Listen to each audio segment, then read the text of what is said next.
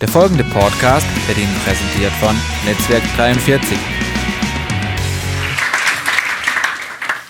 Ich weiß nicht, ob ihr das kennt. Äh, trotz aller Übung ist das Leben manchmal rätselhaft. Wir verstehen Umstände nicht, wir verstehen Personen nicht. Wir rätseln, warum es so gelaufen ist und nicht anders. Wir wollten es so, aber es ist ganz anders gekommen. Wie gibt's da oder geht es da, Zusammenhänge zu verstehen. Manchmal ist das Leben so wie dieses Bild oder diese Tafel, die wir sehen. Das sind Hieroglyphen. Ich kann mich erinnern an meine Schulzeit. Eine der großen Ängste war die, im Matheunterricht nach vorne gerufen zu werden. Vielleicht war der Lehrer gerade dabei, Formeln an die Tafel zu schreiben und der Theo hatte wieder mal anderes zu tun. Und er wusste, wenn ich jetzt nach vorne komme, außer dem roten Kopf, werde ich nichts kriegen. Doch, vielleicht eine Sechs mündlich und sitzen. Aber die Angst, die Formeln des Lebens nicht zu begreifen, den Zusammenhang des Lebens nicht zu begreifen, ich glaube, die spürt jeder von uns hin und wieder. Wie geht das? Ist das Leben so wie die, äh, das ist eine, eine, eine, Tafelwand von einem Professor, ähm, der seine Weisheit an die Tafel geschrieben hat, oder? Und wahrscheinlich werden die wenigsten von euch diese Formeln enträtseln, entschlüsseln können. Aber in der Mitte haben wir etwas drüber geschrieben. Leben hoch 21. Und das wird die Serie des Monats November sein. Leben hoch 21. Gibt es Dinge, die uns helfen, unser Leben zu entschlüsseln? Gibt es Unterstützung von Gottes Wort? Sagt Gottes Wort Dinge, die uns helfen, unser Leben besser zu begreifen und noch darüber hinaus besser zu leben? So zu leben, dass es so kommt, wie Gott es sich wünscht. Ist es möglich? Bei all den Zwangs- und Drucksituationen, die wir haben? Bei Pannen, die passieren, oder alle Menschen erzählen, ja, das ist schiefgegangen. Das wollte ich so nicht, aber das ist so passiert. In meinem Leben sind diese Dinge passiert. Und ich kriege sie nur mit Mühe aus meinem Gesichtsfeld gehalten. Wie gehen wir damit um? Wie gehen wir mit den Rätseln um, die wir lösen sollten? Heute Morgen das Rätsel lösen. Ich will euch ein Wort geben, das ich im Sommer, während ich das Neue Testament durchgelesen habe, ich habe das schon öfters beobachtet. Dieses Wort ist ein lahmes Wort zugegebenermaßen und es wird eine Zeit lang dauern, bis du das an der Screen siehst, weil ich muss uns vorbereiten. Das Wort scheint lahm, ist aber unglaublich machtvoll. Es könnte Potenzen im Leben freisetzen, Möglichkeiten schaffen, die wir vielleicht bisher nie erahnt haben. Und dieses Wort sehen wir am Anfang des Lebens Jesu ganz deutlich deutlich beschrieben. Von Jesus und mit Jesus wird dieses Wort geprägt. Und ich glaube, wir können unglaublich viel profitieren, lernen. Ich möchte euch aber am Anfang einen Vers geben, den ich mal im November als einen Schlüsselvers empfinde. Während ich das Wort gelesen habe, äh, Neues Testament, ich ermutige euch, lest die Bibel auf viele verschiedene Weise. Lernt Dinge auswendig, hört CDs oder schaut euch Texte an und dann den Kontext und studiert rum und lest. Und da gibt es so viele Möglichkeiten heute mit dem Internet, sich zu bilden und zu interessieren interessieren für die verschiedenen Texte, tut das. Aber tut es auch so, dass ihr einfach die Bibel durchlest. Einfach durchlesen. Über Jahre habe ich die Gewohnheit, die Bibel durchzulesen. Und ich ermutige euch, macht das. Manches versteht man nicht. Noch heute, nach vielen Jahren, wenn ich gewisse Texte lese, denke ich, oh Gott, wahrscheinlich hat es mit mir zu tun. Irgendwie ist es noch ein bisschen dunkel, wenn ich diesen Text lese, das begreife ich noch nicht. Aber viele Texte ergreifen mich. Und langsam begreife ich, was vielleicht damit gemeint sein könnte. Und das verändert das Leben. Während du liest, ist Gottes Geist da und er hilft dir zu begreifen, was sein Wort bedeutet. Ein wunderbares Erleben. Ich lade euch ein, tut das. Aber ein Vers, den habe ich vor Jahren auswendig gelernt und immer wieder ist er mal hoch aufgepoppt, wie ich das nennen will, das so wie Popcorn, oder? Das ist da, irgendwo so in der Ecke ist das Körnchen und plötzlich gibt es Hitze und dann macht es Pop und dann ist dieses Wort ganz groß und du spürst, dass es Wirkung hat. Dieses Wort lautet folgendermaßen, lasst uns aber im Gutes tun nicht müde werden. Erstaunlich. Paulus, das ist einer der ersten Briefe des Neuen Testaments, nicht in der Chronologie, wie es in deiner Bibel ist, aber was den Text und die Zeitpunkt angeht, ist der Galaterbrief ganz früh geschrieben worden.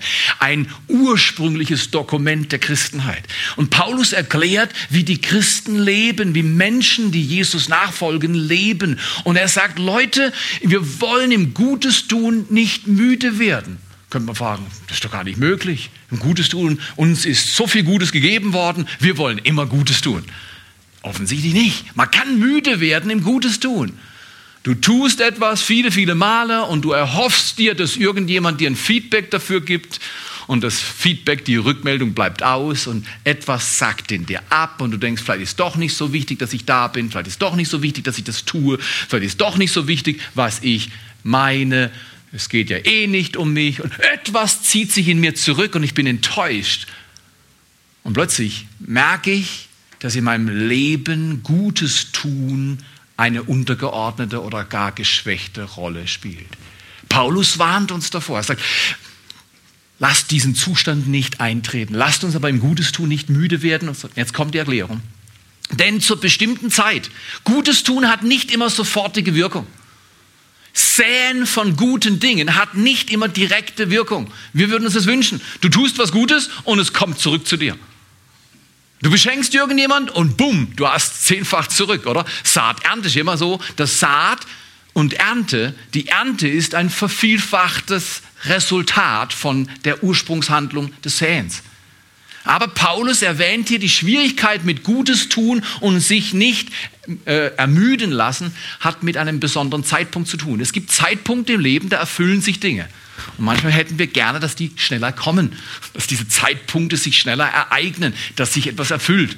In der Kindererziehung, in der Ausbildung, äh, im Geschäftsleben. Du denkst, jetzt muss doch endlich mal dieser Stand erreicht werden. Und ich, ach, immer noch nicht. Und du bist müde. Oder in der Beziehung läuft es ganz anders, als du dir das wünschst. Und du bist enttäuscht. Paulus sagt, nicht müde werden nicht matt werden. Im Hebräerbrief verwendet er einen Begriff, nicht träge im Herzen werden. Was ist das träge Herzen? Ich weiß, was richtig ist, will es aber nicht mehr tun, weil es mich irgendwie nicht mehr greift oder ergreift. Menschen, die Jesus über Jahre nachfolgen, müssen dagegen kämpfen, weil es ein ganz normaler Prozess ist. Matt werden, müde werden, ja, das habe ich schon mal gehört. Das heißt auf gut Deutsch, dein Verstand weiß etwas, aber du hast keine Lust, es zu tun. Nicht schlimm.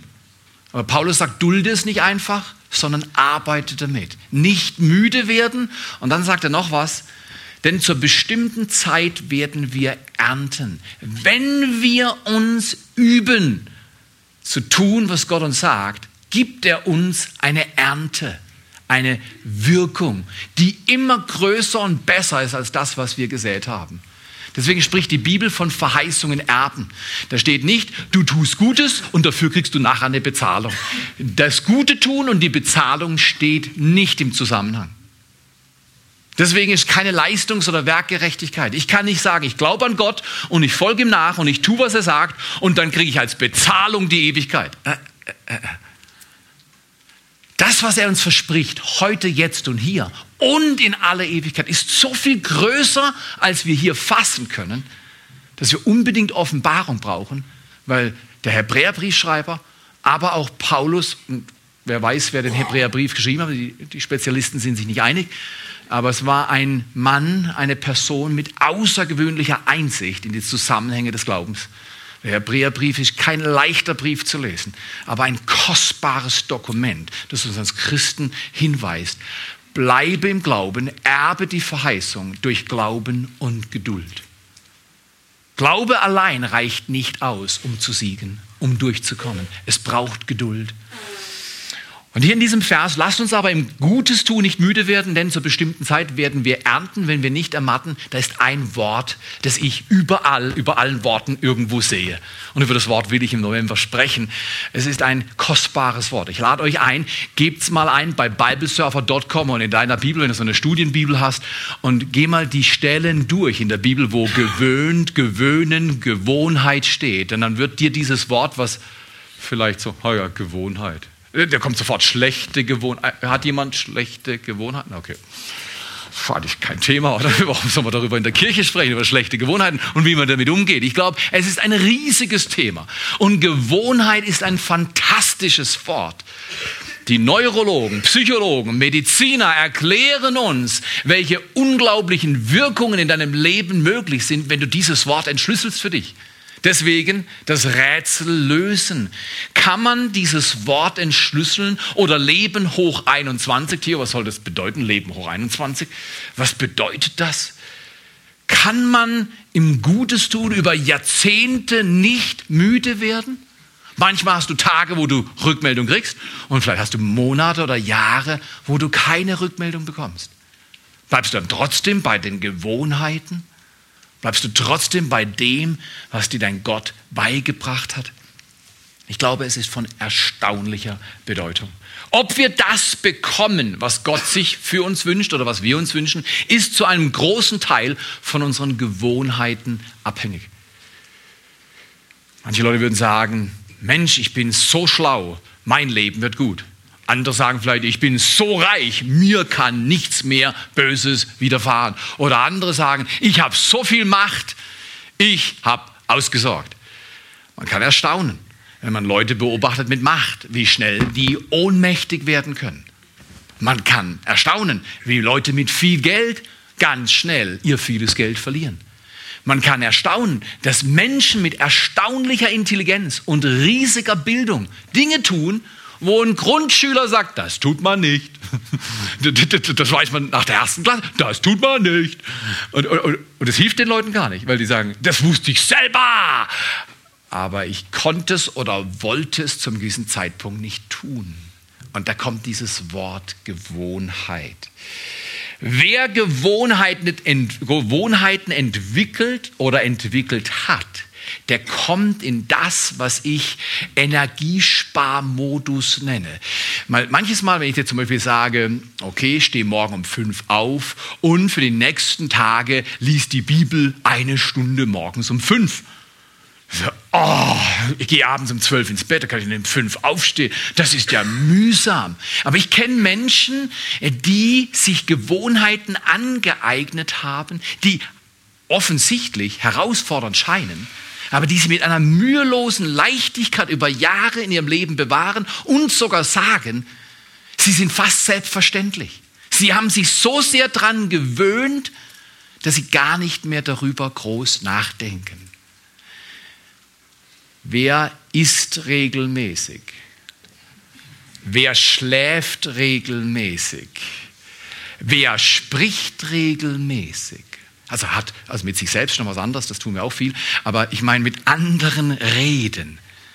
Da ist etwas, was uns Menschen von Gott reingelegt wurde, wenn wir im Gespräch mit anderen Menschen die Empfindung haben, die mögen uns. Das nährt unsere Seele. William James, ein Psychologe aus dem vorletzten Jahrhundert, hat gesagt, das Menschengrundbedürfnis ist sein Verlangen nach Anerkennung, Wertschätzung und Aufmerksamkeit. Es ist allen Menschen gemeinsam, dass sie das Bedürfnis, dass wir das Bedürfnis haben, Anerkennung zu erleben. Und wäre das nicht fantastisch, wenn wir gewohnheitsmäßig Beziehungen pflegen, in denen dieses Bedürfnis wahrgenommen und befriedigt wird? Wo wir gewohnheitsmäßig Gott begegnen und nimm mal das negative Bild, weil in Gewohnheit, wenn du im Duden nachschaust, und ich gebe euch gleich eine Definition von Gewohnheiten, wenn du im Duden nachschaust, da kann dann bei der Zweit- und Dritterklärung auch kommen ein mechanisches Ablaufen, Abspulen von Handlungen. Davon rede ich nicht. Ich glaube, dass Gewohnheiten, wenn sie kostbar sind, bewusst eingeübt werden. Schlechte Gewohnheiten schleichen sich ein. Du kommst in Rhythmen und du denkst, ah, ja, nicht so gut, aber na, ist halt schön.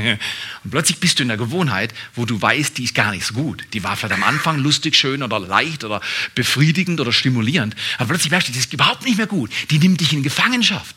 Und die Frage ist natürlich auch in dieser Serie Leben hoch 21. Wie kriegen wir Gewohnheiten los, die uns gar nicht gut tun, die uns sogar schaden? Wie können wir Gewohnheiten ändern? Ist es möglich in 21 Tagen, und jetzt wissen wir, warum es heißt Leben hoch 21, ist es möglich in 21 Tagen gute Gewohnheiten anzueignen? Und schlechte loszulassen? Ich glaube ja.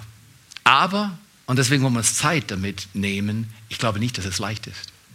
Da ist nichts Automatisches. Und wir lernen von Jesus Christus, dass er dieses Wort in seinem Leben gut beschreiben konnte. Er hat viele Gewohnheiten etabliert in den 33 Jahren, die er auf dieser Erde gelebt hat. Und wenn wir Nachfolger, nicht so sehr Christen, sondern Nachfolger von Jesus Christus sein wollen, dann wollen wir lernen zu leben, wie er gelebt hat. Das heißt, wenn er eine Gewohnheit hatte, dann will ich die auch haben. Wenn er etwas getan hat, dann will ich lernen, das auch zu tun, weil er ist mein Vorbild, oder? Ich kann mich noch gut erinnern, meine Mutter ähm, kam mal zu mir und hat gesagt, voller Bewunderung, hast du schon mal äh, dem Benjamin zugeschaut, wie der läuft? Dann sage ich, ja, ich sehe ihn jeden Tag rumlaufen, das ist normal, das ist unser Sohn, oder? Genauso wie ich Brittany zuschaue, wie sie rumläuft. Dann sagt sie, nein, du musst ihm mal zuschauen, der läuft so wie du. Schau, dir mal in Familien, du, lachst, aber das ist, ich kann das auch bei anderen sehen. Schau dir mal in Familien an, die Kinder, man könnte sagen, die sind total anders wie die Eltern, das stimmt schon, aber Angewohnheiten, und das hat er abgeschaut. Weiß nicht, ob es jetzt so sieht, also sag ihm nachher nichts, gell? das finde ich nicht lustig. Aber ähm, das, das lernt man, bewusst oder unbewusst, indem man beobachtet und nachahmt. Wäre das nicht grandios, wenn wir lernen, Jesus nachzuahmen und zu werden, wie er ist? Wäre das nicht grandios, wenn wir Gewohnheiten etablieren, auch wenn es Mühe kostet? 21 Tage oder mehr. Wenn es Zeit braucht, um Gewohnheiten zu lernen, die er hatte, die ihn auch Mühe gekostet haben, aber die dann einen unglaublichen Ernteertrag bringen, oder? Weil Saat und Ernte ist manchmal 30, 60, 100-fach voneinander entfernt. Das heißt, das, was du erntest, ist multipliziert von dem, was gesät wurde. Ich glaube, das ist ein gewinnendes Thema, ein sehr verlockendes Thema. In 21 Tagen Gewohnheiten sich anzueignen oder schlechte loszulassen, ich glaube, das ist möglich. Aber wir sollten verstehen, was eine Gewohnheit ist. Eine Gewohnheit ist was? Eine durch stete Wiederholung entwickelte Reaktionsweise des Fühlens, Denkens und Handelns. Eine Gewohnheit ist etwas in deinem Leben, was sich durch stete Wiederholung entwickelt als Reaktionsweise. Deswegen habe ich vorhin gesagt, das ist ein Energiesparer.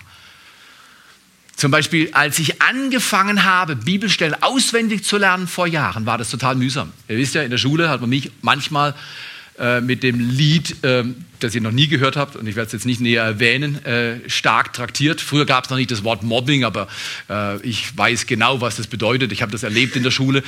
Äh, mein Name, meine roten Haare und meine Fähigkeit, Dinge schnell zu vergessen, Sieb hat man mich genannt in der Schule, das war, das war mühsam. Ja? Aber ich habe mal mir überlegt, ich lerne jetzt Bibelstellen auswendig. Das hilft mir hat mir jemand erzählt. Und ich fand, der war schlau und das war eine schlaue Person und eine gute Person. Und ich gesagt, also gut, wenn die sagt, ich soll das tun, dann tue ich das einfach mal. Ich habe mich angefangen, Bibelstellen auswendig zu lernen. Das war ein mühsames Geschäft. Ich habe sie aufgeschrieben, dann habe ich einen Zettel verlegt, verloren. Dann wusste ich gar nicht mehr, wo der Zettel war. Also ich, geschweige denn die Bibelstelle auswendig gelernt. Ich wusste nicht mehr, wo der Zettel war, wo die Bibelstelle drauf stand. Also da habe ich angefangen. Und mit der Zeit habe ich meine Zettel immer öfters gefunden. Ich habe sie bis zu zehnmal am Tag gelesen, aus der Hosentasche rausgeholt, gelesen. Und ich habe gespürt und gesehen, welche Kraft in meinem Leben sich entwickelt hat, während ich diese Worte ausgesprochen habe. Daraus ist über die Jahre eine Gewohnheit entstanden. Gewohnheitsmäßig Bibelstellen, von denen ich den Eindruck habe, dass Gott durch sie zu mir spricht, einfach auswendig zu lernen. Ist einfach bequem. Du hast sie dann parat, wo immer. Du stehst an der roten Ampel, anstatt wie ich normalerweise mich über eine rote Ampel ärgern würde, weil ist die schon wieder rot, immer nur bei mir. Ja, dann kannst du einfach was wiederholen. Du kannst nachdenken. Du kannst Aufmerksamkeit auf was anderes richten und es stärkt dein Leben. Eine Gewohnheit ist eine durch stete Wiederholung entwickelte Reaktionsweise des Fühlens. Es geht in die Bereiche des Fühlens, des Denkens und des Handelns oder des ganzen Seins. Gewohnheiten formen dein Sein. Dementsprechend ist es so wichtig, dass wir Gewohnheiten bewusst üben und einbauen. Man könnte eine Gewohnheit auch ein lebendiges Ritual nennen. Wir haben zum Beispiel ein Ritual, weil wir sehr unregelmäßig als Familie leben mit der Arbeit, die wir tun, haben wir früh ein Ritual entwickelt, dass wir gewisse Zeiten nur für unsere Familie geblockt haben. Und äh, da der Wochenrhythmus oftmals das ein bisschen begrenzt hat, haben wir uns immer wieder Tage genommen, wo wir verschwunden sind, sind einfach abgehauen. Ich würde glauben, das ist ein Ritual, das uns bewahrt hat, als Familie nicht auseinanderzubrechen. Jetzt, du magst das gar nicht nachahmen wollen, weil das für dich nicht passt. passt nicht zu deinem Rhythmus. Für uns hat das gepasst. Unsere Kinder wussten, es gibt Zeiten, wo sie absolut Nummer eins sind. Und wo Müdigkeit hin oder her, Dad und Mom da sind. Natürlich täglich. Das ist ein Ritual. Dann habe ich von Rob Parsons gelesen, in einem Buch Der Ein-Minuten-Vater, dass es zu den gewinnbringendsten Dingen gehört, für Väter vor allem weil sie manchmal träge sind, die Zeiten zu verbringen. Für Väter mit ihren Kindern einzeln Zeit zu verbringen. Der Vater sagt, heute ist dein Tag. Du darfst mit mir entscheiden, was du machen willst. Du verplanst den Tag. Oder du verplanst den Nachmittag. Oder du verplanst den Abend. Und dann verbringst du mit deinem Sohn, deiner Tochter oder mit all deinen Kindern oder wie du es einrichten willst, spezielle Zeit. Und das tust du regelmäßig. Du wiederholst diese Handlung. Das kann man auch machen. Ich habe von Männern mit 40 und 50 gehört, wie sie unter Tränen gesagt haben, wenn mein Vater sich nur heute für mich Zeit nehmen würde. Ein 40, 50 Jahre alter Mann, soll man denken, am Himmels Willen, komm, mach die Maurersprache, Arschbacken zusammen und klemm sie und geh durchs Leben, bitte kein Wimp. Bist du, ja? Nein, der Mensch ist so von Gott konzipiert, dass wir durch unser ganzes Leben die Aufmerksamkeit von wichtigen Primärpersonen brauchen. Man sucht das. Ein klarer Fall in meinem Leben, dadurch, dass mein Vater früh gestorben ist, war diese primäre Aufmerksamkeit erstmal geknickt. Und das hat Folgen. Alle, die das erlebt haben, verstehen genau, was ich meine. Aber Gott kann das neu ordnen, indem er dir hilft und mir hilft, Gewohnheiten einzuüben, die diese Vaterschaft zurückbringen, diese Ordnung des Lebens zurückbringen. Es ist möglich, in 21 Tagen das Leben, darf ich das mit allem Respekt sagen, neu mit dem Heiligen Geist zu gestalten. Heute, wenn du meine Stimme hörst, verhärte nicht dein Herz, heißt es in den Psalmen, es wird zitiert im Neuen Testament. Wenn wir seine Stimme hören und uns das zur Gewohnheit machen, das in Reihe immer wieder zu wiederholen, was er sagt, dann wird es in uns fest, kommt eine Reaktionsweise. Ich habe Reaktionsweisen entwickelt, wahrscheinlich wie ihr auch, gute und schlechte. Zum Beispiel habe ich gelernt, das habe ich von meiner Mama gelernt, das hat mir immer gut getan, weil ich konnte es auf sie schieben. Meine Mutter hat gesagt, ja, ähm, da werde ich doch fuchsteufelswild. Hat das ja manchmal gehört? Oder früher, als wir kleine Kinder waren, meine Mama ist eine vorzügliche Frau. Viele von euch kennen sie über Jahre. Äh, ich lasse kein schlechtes Wort auf sie kommen. Aber hin und wieder waren wir als vier Kinder, vier Kinder, kein Mann, wenig Geld. Äh, kannst du dir vorstellen? War, war, war, war spannend. Äh, waren wir so liebevoll, so toll, so gehorsam, dass sie gesagt hat, mir rutscht gleich die Hand raus. Ich kann mich nicht erinnern, dass meine Mama jemals mit der Hand sich wirklich hat ausrutschen lassen. Aber sie hat es öfters mal gesagt. Und dann hat sie gesagt, und, und, und, und, da war Dampf in der Kiste. Kennt das jemand? Ist irgendjemand auch manchmal Dampf in der Kiste? Da war schon mehr Energie in dir, als du Worten äh, anvertrauen kannst. Wobei das hilft dann manchmal, Worte zu sagen, scheinbar. Man denkt, es hilft. Und so habe ich gelernt, wenn dir was nicht passt, dann ärgerst du dich. Und manche Leute ärgern sich still und manche Leute ärgern sich laut. Aber soweit ich Erfahrung gemacht habe, ärgern sich alle Leute. Das heißt, Ärgermanagement ist ein wichtiges Geschäft, um erfolgreich das Leben als Mensch und Jesu Nachfolger zu meistern. In jedem Fall habe ich gelernt, mit Ärger falsch umzugehen. Manchmal wurde ich laut, manchmal wurde ich leis, manchmal wurde ich hart, manchmal wurde ich bös. Versteht jemand, was ich meine? Und dieser Ärger, der wurde zu einer Rinne in meinem Leben. Das war ganz leicht, in die Rinne reinzukommen. Wisst ihr, was ich meine? Eine Gewohnheit ist wie eine Rinne. Und äh, er hat das schon mal, ich habe äh, vor ein paar Tagen war ich in der Stadt und dann sind wir durch die Stadt gelaufen und äh, als Familie und plötzlich war es ein Riesenknall. Wir drehen uns um und wir sehen im Schatten an der Seite, wie jemand sich zweimal mit dem Fahrrad überschlägt. Ein Riesenknall. Knallt, hat fast keine Klamotten angehabt, knallt auf den Boden, rollt dann Und alle Leute, hunderte von Leuten drehen sich um und schauen zu, wie dieser Mann sich wieder sortiert. Erbarmen und Schrecken kam auf mich. Kannst du dir vorstellen? Was meinst du, wie oft ich schon vom Fahrer geflogen bin? Wisst ihr, was passiert war? Er war in die Rinne einer Straßenbahnschiene gekommen. Und irgendwie hat er es nicht mehr geschafft, sein Vorderrad zu heben. Und er ist schrecklich auf die Nase geflogen. Allerdings hätte er eine Gewohnheit gehabt, Schilder zu lesen. Und ich kann das so gut verstehen. So ist das. Wir erahnen schon, was kommt. Hätte er eine Gewohnheit gehabt, Schilder zu lesen und sie zu beachten, wäre er mit seinem Fahrrad durch die Fußgängerzone gelaufen, weil da war ein Verbotsschild. Innerhalb von zwei Minuten, wir wissen nicht wie, kamen drei Polizisten, auch mit Fahrrad, allerdings geschoben und haben sich um ihn gekümmert. Und wir wussten nicht, ist es ein teures Kümmern oder ein liebevolles Kümmern. In jedem Fall, zu dem Schaden hatte er vielleicht noch eine Buße oder auch nicht. Aber die Rinne war so machtvoll, dass es ihn zu Fall gebracht hat. Gewohnheiten können gute oder schlechte dich auf einer Spur führen, die dich ins Ziel bringt, oder sie können dich zu Fall bringen. Deswegen ist es so wichtig, dass wir auf die Gewohnheiten achten, die wir eingeübt haben. Ich möchte euch ein paar Gewohnheiten in den nächsten zwei Wochenenden. Nächstes Wochenende spricht Rainer Harter vom Gebetshaus in Freiburg. Lade euch herzlich ein, ähm, äh, sowohl Samstag als auch Sonntag hier sein und sprechen.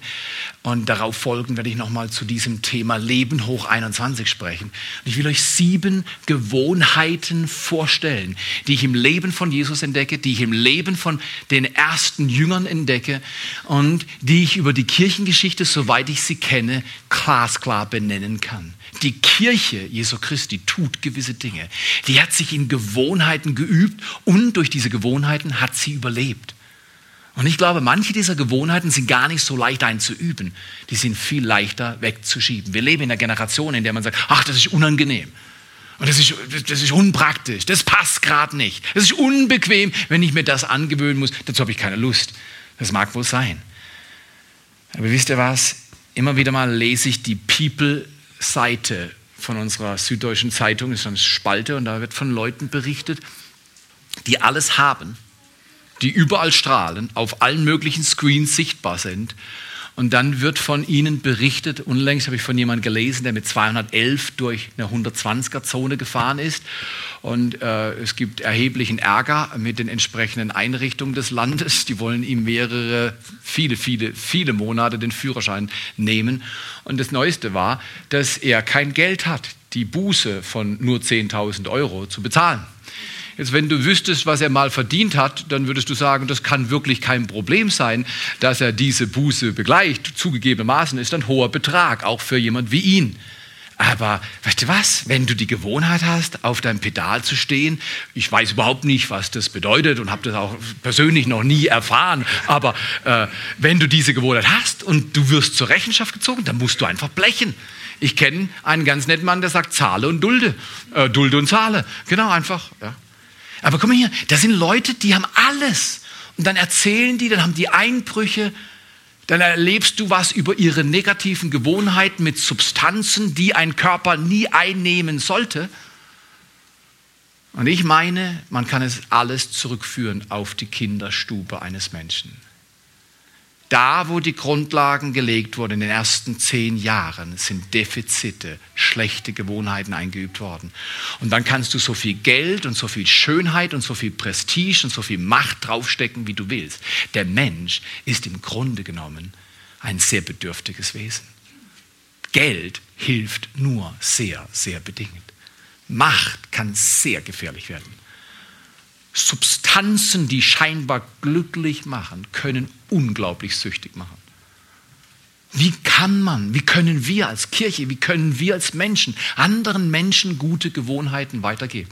Ich möchte über sieben sprechen. Heute über drei Gewohnheiten, Mal, die das Leben verändern oder die das Leben neu formen. Die erste Gewohnheit, und wir sehen äh, im Prinzip drei Lukas-Stellen. Ich gebe zwar auch mittendrin nochmal eine Esra-Stelle an, aber die Stellen findest du im Lukas. Lukas liebt anscheinend das Wort Gewohnheit. Er beschreibt das Leben von Jesus schon am Anfang, dass seine Eltern nach einer Gewohnheit des Gesetzes gehandelt haben, nach einer Gewohnheit des Festes gehandelt haben. Du siehst, dass er sich an Dinge gewöhnt hat, nach seiner Gewohnheit, heißt es immer wieder. Du siehst, Paulus hatte Gewohnheiten. Und so wird an verschiedenen Stellen der Bibel erwähnt, dass es ganz hilfreich ist, wenn wir uns Dinge angewöhnen, gute Dinge angewöhnen. Die erste Gewohnheit, die ich benennen will, ist die Gewohnheit, zur Kirche zu gehen. Theo, was meinst du damit? Ist das eventuell eine Kirche hier? Ja, und zwar weniger wegen den Gebäuden als wegen den Menschen, die kommen. Kirche ist nicht Gebäude, sondern Kirche ist Organismus von Menschen, die zusammenkommen, um Gott zu suchen, von ihm zu empfangen, zu lernen und zu leben, wie er sich das wünscht. In was für einer Form Gebäude das dann stattfindet, ist zweitrangig. Kirche nennt die Bibel alles, was Gemeinschaft mit Jesus Christus benennt. Und es kann die kleine Gruppe unter der Woche sein wo ihr zusammen austauscht und Bibel lest und miteinander betet und über die Herausforderungen oder die grandiosen Erfahrungen des Alltags sprecht. Oder es kann so eine Situation sein wie heute Morgen. Wir leben in das, was die Leute, die in eine Zeitung Artikel schreiben oder Soziologen, in einer nachchristlichen Ära. Das heißt, das Christentum ist gesellschaftlich nicht mehr prägende Kraft. Dazu mag man, mag man denken, was man will. Ich lasse es einfach mal so stehen. In dieser Ära ist eines offensichtlich, dass viele Christen Gewohnheiten fallen lassen, die absolut essentiell sind und notwendig zum Überleben. Eine dieser Gewohnheiten ist die Gewohnheit, regelmäßig in den Gottesdienst zu gehen. Regelmäßig eine kleine Gruppe zu besuchen, wo ich mich öffne, anvertraue, wo Leute für mich beten und ich bete für andere. Genauso wie es in der Bibel steht. Sie trafen sich in den Häusern und sie trafen sich im Tempel. Apostelgeschichte könnte nicht deutlicher sein. Diese Gewohnheit hat in meinem Leben schon so viel Segen gebracht. Und immer wieder höre ich, wie Menschen sagen, du, Theo, ich habe keine Zeit. Jetzt, ich habe verschiedene Zeitmanagement-Schulungen mitgemacht. Auf die, auf die Aussage, ich habe keine Zeit, schaue ich nicht auf meine Uhr, weil ich trage keine Uhr, aber ich habe meistens ein Telefon dabei und da ist eine Uhr drauf. Und dann sage ich, du hast keine Zeit, schau mal hierher. Diese Uhr hier, die da drin ist, die gibt mir jeden Tag 24 Stunden. Also wenn du sagst, du hast keine Zeit, bist du ein Lügner. Musst du immer angewöhnen. Wenn Leute sagen, ich habe keine Zeit, das ist eine Lüge. Das ist eine große Lüge. Nee, nee, du musst sagen, ich habe keine Zeit dafür. Das ist was anderes. Das mag sein. Und dann sagen sie, ja, ich muss morgens aufschlafen oder ich muss abends da und dorthin gehen. Und ich sage, das kann ich voll verstehen. Was meinst du, wie in meinem Leben gewisse Dinge genauso interessant sind? Aber, und in Lukas 4, Vers 16, da heißt es, und Jesus, als er in Nazareth war, der Stadt, wo er aufgezogen wurde, übrigens heißt es nicht, wo er geboren wurde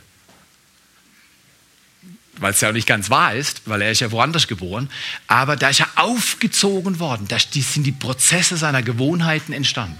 In Nazareth, wo er aufgezogen oder erzogen wurde, ging er nach seiner Gewohnheit am Sabbattag in die Synagoge und stand auf, um vorzulesen. Hier sind mindestens zwei Gewohnheiten, wenn ich richtig aufpasse, äh, die hier schon beschrieben werden. Die eine Gewohnheit, wir nennen es heute nicht Synagoge, ich weiß nicht, was dein Nachbarn denken würde, du magst heute mit mir kommen in die Synagoge. Dann sagt er, bist du jüdisch? Nö, in der Bibel steht, die gehen zur Synagoge, also gehe ich auch dahin. Ja, aber wir nennen es Kirche, aber das spielt keine Rolle. Kirche oder Synagoge, ähm, Tempel, das wäre auch eine gute Sache, oder? Du gehst zu deinem Nachbarn und sagst, du kommst mit mir morgen zum Tempel. Der kommt vielleicht nur mit, weil er sehen will, was für ein Tempel du gehst. Das wäre das wär doch schon eine Möglichkeit. Mach das doch mal. Mach mal den Versuch und sag, hey, ich gehe heute Morgen zum Tempel. Du, du kriegst Augen, du kriegst Ohren. Ich sagt ja, die, was für ein Tempel gehst du? Ja, das musst mitkommen. Komm mal mit meinen Tempel. Komm mal, komm mal zu mir in den Tempel. Okay? Stark. Okay. Gehe in die Kirche. Habe Gemeinschaft regelmäßig. Ja, hab keine Zeit. Okay, das haben wir geklärt. Die Zeit ist da. Jesus hat es zur Gewohnheit gemacht. Das heißt, er hat dieser Gewohnheit ein höheres Recht gegeben als anderen Gewohnheiten. Und dadurch hat es geklappt. Zum Beispiel, manche Leute sagen zu mir, ich habe keine Zeit, Sport zu machen. Dann sage ich, das kann ich subjektiv verstehen, aber ich glaube, dass es nicht wahr ist. Du hast einfach nicht die Priorität in deinem Leben gesetzt, dich zu bewegen. Oder andere sagen, ich habe keine Zeit, die Bibel zu lesen oder zu beten. Dann sage ich, das kann ich gut verstehen. Ich kenne Tage, wo ich ohne Bibel lesen gelaufen bin und ohne zu beten. Ja? Aber das liegt nicht an der Zeit. Es liegt an der Priorität und es liegt an der Übung. Die Übung, in die Kirche zu gehen, war bei Jesus absolut zentral. Das hat er gemacht. Er war der wichtigste Mensch auf der Erde und er hat sich gebeugt in Rhythmen. Im Hebräerbrief heißt an dem, was er litt, lernt er Gehorsam. Manchmal ist das ziemlich mühsam. Gewisse Gewohnheiten zu lernen ist mühsam oder gewisse Gewohnheiten abzulegen. Oder? Könnt ihr? Oh, das ist unglaublich. Könnt ihr verschiedene Sachen nennen. Gewohnheiten, die du etabliert hast. Zum Beispiel im Umgang mit Ärger wie oft ich geübt habe, meinem Ärger durch liebevolle Worte, wo ich aber genau das anspreche, was mich ärgert, aber durch liebevolle Worte, durch einen respektvollen Ton Ausdruck zu verleihen. Wer kennt es nicht auch? Ganz schön leicht. Mit dem Ton mehr zu kommunizieren als den Worten. Die Leute reagieren immer auf deinen Ton, nicht auf deine Worte. Stanford Research sagt, 7% machen Worte aus, 93% Mimik, Gestik, äh, Gesamtatmosphäre, Verhaltensweise und so weiter. Dein Körper, dein Gesicht, deine Verhaltensweisen, deine Mimik spricht so viel lauter als deine Worte. Deswegen ist es unglaublich wichtig, dass wir lernen, die Gewohnheiten zu entwickeln. Jesus hat eine Gewohnheit entwickelt. Er ist regelmäßig zur Kirche gegangen. Bei ihm hieß es damals noch Synagoge. Die zweite Gewohnheit, von der ich denke, dass sie unglaubliche Wirkung hat in unserem Leben, ist die Gewohnheit, die Bibel zu lesen. Da gibt es im 5. Mose 17 einen Vers, da heißt es, er las die Bibel. Also da war von Leviten und Priestern die Rede. Und jetzt in Esra 7, Vers 10, ich liebe diese Stelle aus Esra 7, 10. Da heißt es, und Esra hatte sein Herz darauf gerichtet. Sag mal Gewohnheit weil das Herz darauf ausrichten, regelmäßig, das ist eine Gewohnheit, hat er sein Herz darauf gerichtet, die Heilige Schrift, die Bibel, das Gesetz des Herrn zu erforschen, zu tun und zu lehren. Stark, oder? Der Rhythmus. Erst gewöhnst du dich an das Wort Gottes, du liest es regelmäßig und dann merkst du, wie es in dein Handeln übergeht. Und dann kann es sogar sein, dass du es weitergibst, dass du anderen Menschen erzählst, wie du das erlebt hast. Ein ganz natürlicher Prozess. Heute Morgen lagen wir im Bett, nicht zu viel geschlafen leider. Und äh, nicht immer machen wir das so. Heute Morgen lagen wir im Bett. Äh, ich lese meine Elektronikbibel und Aline liest lieber Papierbibel. Ja? Also bei uns sind beide Varianten voll geübt. Und, und der Vorteil von meiner Elektronikbibel ist, die, ist der, dass sie leuchtet. Also meine ist herrlicher als Papier. Ja? Strahlt aus. Gell? Und ich kann sogar die Herrlichkeit erhöhen. Wenn es besonders dunkel ist, dann fahre ich den Pegel des Lichts hoch und dann ist es noch herrlicher als schon sowieso. Und, äh, und deswegen bin ich relativ unabhängig von Licht. Und meine Frau sagt zu mir, du, kannst du mal dein Licht anmachen? Da sage ich, du hast doch schon ein Licht. Also Jesus, ich war ganz fromm, äh, Jesus ist dein Licht. Wie kannst du nur in der Dunkelheit laufen? Nein, nein, äh, ihre Papierbibel leuchtet nicht. Ähm, und dann mussten wir Lichter anmachen und Rollos hochziehen. Aber wir lagen im Bett und haben miteinander gelesen. Und ich kann dir nicht sagen, wann du deine Bibel lesen sollst. Das musst du selber entscheiden. Aber von Jesus weiß ich, dass er die Bibel gelesen hat. Von Esra wissen wir, dass er die Bibel gelesen hat. Wir wissen von Paulus, von allen anderen, dass sie die Bibel gelesen haben, studiert, darüber nachgesinnt, auswendig lernt, meditiert. Das ist üblich. Aber du magst sagen, ja, das habe ich noch nie geschafft. Weißt du was? Ich gebe dir heute einen Vier-Schritte-Rhythmus, Übung, mit dem jeder das schaffen kann, wenn man will. Und ja, du erahnst es schon, das hat mit 21 Tagen zu tun. Ich glaube, wir werden als Gemeinde miteinander, nur wenn ihr wollt, das ist vollkommen frei. Also werden, niemand wird nachschauen und nachfragen, hast du es doch getan? Nee, nee, nee. dazu geben wir uns hoffentlich nicht her. Das ist deine persönliche Entscheidung. Geh in die Kirche, lad andere Leute ein, Sonntagmorgen, Samstagabend und sag, weißt du was, ich fahre hoch äh, nach Segeten oder nach Lauchingen oder ich fahre sonst wohin und äh, nach Tottenau, komm doch mit, wir essen nachher miteinander. Manchmal braucht es so ein Incentive, wie man das so auf Neudeutsch nennt. Und mach, was notwendig ist. Lad Leute ein, bring sie mit. Warum? Weil Jesus hat es getan und Jesus hat in der Bibel gelesen. Und drittens, Jesus hatte eine Gewohnheit zu beten. In der Zeit allerhöchsten Drucks kurz vorm Kreuz heißt es, und er ging nach seiner Gewohnheit zum Ölberg. Dann denkt man, ach, zum Ölberg, ja klar, er hat Gewohnheit gehabt, er ist halt spazieren gegangen. Nee, nee, nee, nee. Wer, wer den Text liest, das war das wichtigste Gebet, das er betete, weil er war kurz davor, einzuknicken. Die Bibel sagt es, dass sein Schweiß wie Blutstropfen wurde. Falls du dich fragst, ob sowas möglich ist, geh mal zum Mediziner, er wird es dir erklären. Vegetatives Nervensystem bricht zusammen. Dann ist es möglich, dass deine Haut aufgrund dieses unglaublichen psychischen Drucks durchlässig wird und Blut erscheint an der Oberfläche der Haut. Jesus hatte wirklich Druck. Was macht Jesus, wenn er Druck hat? Er übt Gewohnheiten aus. Das hilft ihm nämlich. Ich glaube, dass er regelmäßig am Ölberg war. Er hatte eine Gewohnheit, dort zu beten. Und interessant ist, dass es heißt in Matthäus 2, äh, äh Lukas 22, Vers 39, und seine Jünger folgten ihm. Ich glaube, die Jünger und Jesus waren oft am Ölberg, oft an einer Stelle. Ich war mal in Israel, da haben sie mir einen Baum gezeigt, einen Olivenbaum, dem, dem traut man 2000 Jahre zu. Und die haben damals zu mir gesagt, wir haben dort gebetet. Er hat gesagt, es könnte sein, dass Jesus an diesem Olivenbaum gebetet hat vielleicht sogar Blut geschwitzt hat.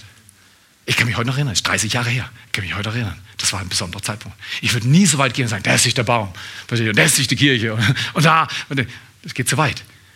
Aber nur das Wissen, dass Jesus hier war und unter enormem Druck seine Gewohnheit gelebt hat und dadurch eine Erlösung bewirkt hat, die bis heute und in alle Ewigkeit Wirkung hat. Das ist grandios. Jesus hat eine Gewohnheit, in die Kirche zu gehen. Jesus hat eine Gewohnheit, in der Schrift zu lesen. Und Jesus hat eine Gewohnheit zu beten. Und ich glaube, es wäre grandios, wenn wir uns üben miteinander als Kirche. Mit allen, die dazugehören, groß und klein. So was übt man früh ein. Ja, die Kinder wollen nicht. Ja, nimm sie mit. Lass sie Theater machen. Ich bin jemand, der total, also ich habe lieber einen unruhigen Gottesdienst mit vielen Kindern, als einen ruhigen Gottesdienst ohne Kinder. Also die sind jetzt oben, ist auch praktisch, oder? Die Kinder sind oben, ja. Ist auch viel besser für sie.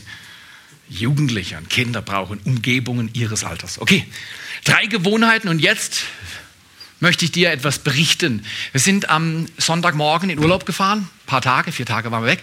Und ähm, ich bin, darf ich das sagen, ein Sparfuchs. Also ich lerne das, meine Frau ist so gnädig mit mir. Sie lernt bringt mir bei, dass man großzügig ist, auch mit sich selbst. Und ich habe die Angewohnheit, Winterreifen dran drauf zu machen, wenn der Schnee kommt. Da wir achtfach bereicht sind, das heißt, du kannst das innerhalb von einer halb, dreiviertel Stunde machen, steckst das Zeugs um. Und ich habe vorher schon beobachtet, dass es kälter wird und wahrscheinlich wird es schneien, aber ich kenne das ja Oktober, da sagen sie, laufendes schneit und es kommt dann doch nicht dazu. Dummerweise am Sonntagmorgen kam es dazu. Nicht nur kam es dazu, sondern es wurde auch noch vier Grad oder null kalt morgens um vier aufgestanden, da waren noch alle im Bett, da bin ich gleich mit dem Auto rausgefahren und habe meine Sommerreifen getestet, ob die denn gut sind, um ins Tal zu fahren. Und kam zu dem Entschluss, dass es nicht gut genug ist, mit Sommerreifen ins Tal zu fahren.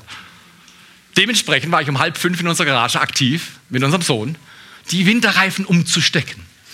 Und wenn du dir vorstellen kannst, folgendes. Du fährst mit deinem Auto im Schnee, jetzt ist überall Schnee und Nässe, am Auto fährst du wieder in die warme Garage, zwei, drei Grad warm, ja, warm. Und jetzt boxst du das Auto auf. Mittlerweile trieft das Auto aus allen Poren. Und du wechselst die Reifen. Irgendwie nach vier Stunden Schlaf war das nicht die Übung, die ich lustig fand. Ich hatte leichten Ärger mit meinem Sohn und ich hatte nachher Ärger mit meiner Frau. Was du nicht weißt, ist, dass ich am Tag zuvor, äh, wir haben ja 400 Bänder verteilt, der Weg, auf dem du gehst, entscheidet über das Ziel, das du erreichst. Mir den Vorsatz, die Entscheidung, die Gewohnheit aufgelegt habe. Ich werde mit meiner Frau freundlich bleiben, unter allen Umständen. Das habe ich ernst gemeint. Sonntagmorgen, Reifen waren drauf, alle waren im Auto, war gepackt, wir sind losgefahren. Und es gab Ärger im Auto und der Herr Ehemann war dafür verantwortlich. Weißt du, was ich gemacht habe? Das, was ich dir empfehle. Ich war nämlich im 21-Tage-Programm. Ich habe das Band genommen, von einem Handgelenk aufs andere gelegt. Was das bedeutet, erklärt er jetzt. Erstens, das die 21 Tage Übung, um neue Gewohnheiten zu lernen und alte liegen zu lassen, die du nicht brauchst. Wähl dir ein erstrebenswertes Ziel. Mein Ziel ist, und äh, das ist ein gutes Ziel, oder? Meine Frau freut sich darüber, freundlich zu sein unter allen Umständen. Das heißt im Extremfall sogar freundlich zu sein, wenn andere mit dir unfreundlich sind. Das ist die schwere Übung. Grundsätzlich bin ich ein freundlicher Mensch, also mehr oder weniger, kann ich das von mir behaupten. Aber ich habe dann Schwierigkeiten, wenn ich andere so empfinde, dass sie für mich nicht angenehm oder freundlich sind. Dann will ich auch so ein bisschen. Ja? Wähl dir ein Ziel aus. Ich habe gesagt, ich bleibe freundlich. Test mich. Das geht auch für dich. Ja, Tests. Zweitens streift dir ein Armband über ein Handgelenk. Drittens, wenn du an einem Tag dein Ziel nicht erreichst, das ist Wiese. Das verändert dein Leben. Also Jesus verändert dein Leben. Der Heilige Geist hilft dabei. Aber die Übung ist enorm wichtig. Jesus sagt dazu, Johannes 13, Vers 17, wenn er dies wisst, glückselig seid er, wenn er es tut. Das ist eine Tu-Gewohnheit, eine Hilfe, wie wir Dinge tun, die richtig und wichtig sind. Wenn du drittens an einem Tag dein Ziel nicht erreichst, wechsle es von einer Stelle auf die andere und beginne mit den 21 Tagen von vorne. Ja, das zieht rein. An dem Morgen im Auto vor den Kindern und der Frau habe ich das Band gewechselt für Unfreundlichkeit. Habe mich natürlich entschuldigt und gesagt, ah, tut mir leid, bitte. Und in den folgenden Tagen ging es dreimal hin und her. Jetzt ist es schon drei Tage auf dem gleichen Handgelenk, Gott sei Dank. Aber guck mal hier, böse Zungen. Und wenn du im Internet nachliest, Wissenschaftler haben das bestätigt. Ähm, Maxwell Malk, das ist ein Chirurg und äh, Mediziner, er hat da studiert und recherchiert. Er sagt, dass mit den 21 Tagen stimmt. Unterschiedliche Leute geben unterschiedliche Tage an. Du kannst auch 36 sagen, aber es ist demotivierend. 36 Tage ist ziemlich lang. Aber 21 Tage, Wissenschaftler sind sich einig, dass in 21 Tagen genug bewusste Übung in deinem Gehirn neue Schaltungen freisetzt dass Autobahnen entstehen, vielleicht oder zumindest größere Landstraßen, dass es leichter geht, das zu tun, was du tun willst und tun sollst. Ist doch interessant, Gott hat dein Gehirn geschaffen und mein Gehirn geschaffen, dass wenn wir uns an was gewöhnen, was gut ist, dann geht es leichter. Deswegen habe ich vorhin gesagt, es ist ein Energiesparer, ist ein Maximierer. In jedem Fall, ich plane 21 Tage lang und dann ist Gewohnheit, dann ist ja, dann ist meine Frau das ist doch toll, oder? Sie findet es gut. Ich sage, Theo, üb weiter. Auch wenn du wechseln musst, das macht nichts. Einfach üben. Ich finde das toll. Und versteht ihr? Deswegen habe ich 400 Bänder verteilt. Die sind jetzt in der Gemeinde. Nur falls jemand sagt, ähm, äh, ich habe keinen Gummi zu Hause. Du hast eins. Die meisten von uns haben eins. Und guck mal hier, der Weg, auf dem du gehst, entscheidet über das Ziel, das du erreichst. Ich will als freundlicher Mensch in die Ewigkeit gehen. Ich will als in die Kirche gehender Mensch, als die Schrift lesender Mensch, als betender Mensch meine Tage auf dieser Erde beenden und gelebt haben. Und dazu brauche ich Hilfen und Unterstützung. Und dann viertens, mache die Übung so lange, bis du, habe ich ja schon gesagt, das Armband 21 Tage am selben Handgelenk trägst. Mittlerweile, Wissenschaftler gehen davon aus, das nennt man eine metakognitive Verankerung. Also Hebräer sagt auch, da ist ein Anker der Hoffnung, ich nenne es dann lieber Hebräermäßig, äh, der Anker der Hoffnung. Wenn du Dinge regelmäßig einübst, dann entsteht ein Anker. Und diese Gewohnheit hält dich dann am Ziel, wenn deine Seele eigentlich gerade auf Abwägen wäre. Das ist der große Segen von Gewohnheiten. Die Gewohnheit hält mich bei dem, was richtig und wichtig ist, weil ich mein Herz darauf ausgerichtet habe, es zu tun. Ob es regnet oder schneit, ob Sonne scheint oder windet. Ich tue, was Gott sagt, dass ich tun soll. Das ist stark. Lasst uns nochmal miteinander beten, während wir dieses Abschlusszitat hören. Sähe einen Gedanken und du erntest eine Tat.